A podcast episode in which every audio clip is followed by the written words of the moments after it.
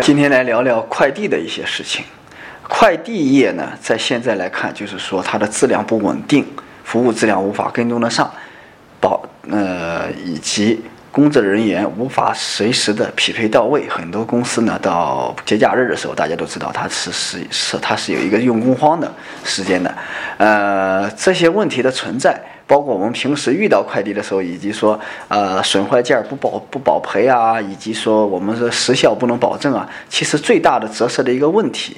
我觉得就是钱的问题。当然了，钱的问题的背后，还是说你真正的管理制度各方面的一些责任心等等，一些培养，一些一些规章制度是否完善，这个很重要。但是这些制度完善重要的同时，怎么去体现，怎么去运行行使，还是说钱的问题。在很多年以前，我跟我们自己单位发快递的快递员探讨过这样一个话题，呃，我们在一边发快递，一边在。谈价钱的同时，一边价钱谈完以后，又跟他谈这样的一个话题。我们就是说，感觉现在的快递的价格太便宜了。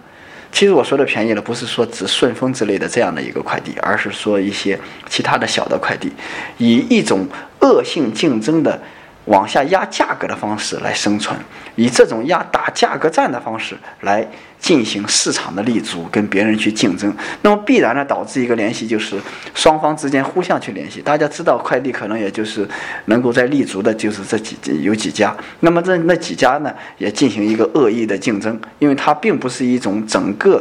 公司的统一并明码标价，而是一个可以去个人承包啊等等的一些各种各样的一个模式，导致到最后。价格按照每个人自己的方式去定，那么也就导致到了一个价格非常的低廉的情况下。那在这样的一种情况下，上级的公司呢，可能呢还要在遇到一些服务措施上面保证不了的时候呢，还要进行处罚、罚款啊，各种各样的。所以说，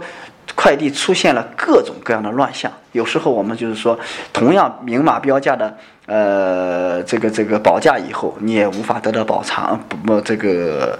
这个补偿。啊，有时候呢，快递反而不快，成了一种慢递。所以说，我们有时候会感受到，在节假日的时候，有些快递，你可以说来个十天八天的，很正常的，对吧？呃，那么你要是一些生鲜的产品，那就很难去保证它的质量。还有的快递呢，就是说它出现重复收费，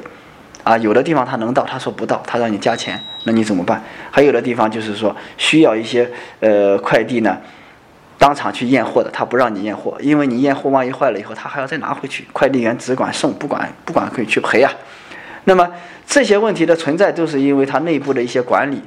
没有完善，并且呢，这些快递员的水平也是参差不齐，各种各样都有。快递公司的门槛大家也知道是非常的低的，可以说是什么人都可以去做。那进去以后呢，也不不一定说每一个都进行各种各样呃标准的一个培训。那这些潜在的一个折射的最大的问题，就是说这个钱没到位，因为很多的快递公司是一种打价格战的方式来导致的这种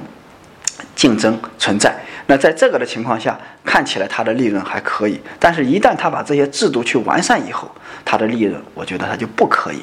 呃，当然我们说顺丰快递它是还算可以的，大家是公认的还行的。那那它。在一个价格的标准上，相对来说它是一个高的，所以说我们要看清一个问题，就是说价格不管是高也好，低也好，怎样弄一个按照市场的合理的标准去走，然后能够维持你正常的市场运营的管理各方面的步步到位，把服务做到位，品质做到位，这是一个快递首先立足的一个最长远的根本。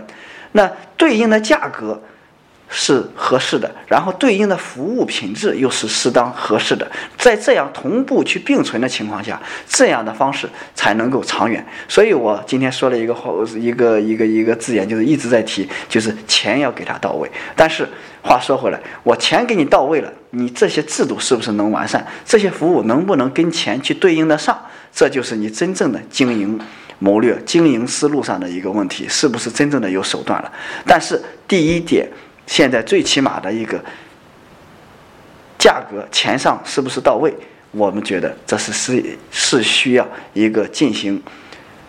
真正的调整的一个问题。这个真正调整了，才能够步步去落实其他的步骤的实施。否则的话，你没有钱去运转靠人力物力的各种各样的一些手段怎么去执行，可能更难。所以这是一种很恶性循环的烂摊子。在我看来，这就是一个恶性循环的烂摊子。所以要想真正的长存，就看谁有魄力，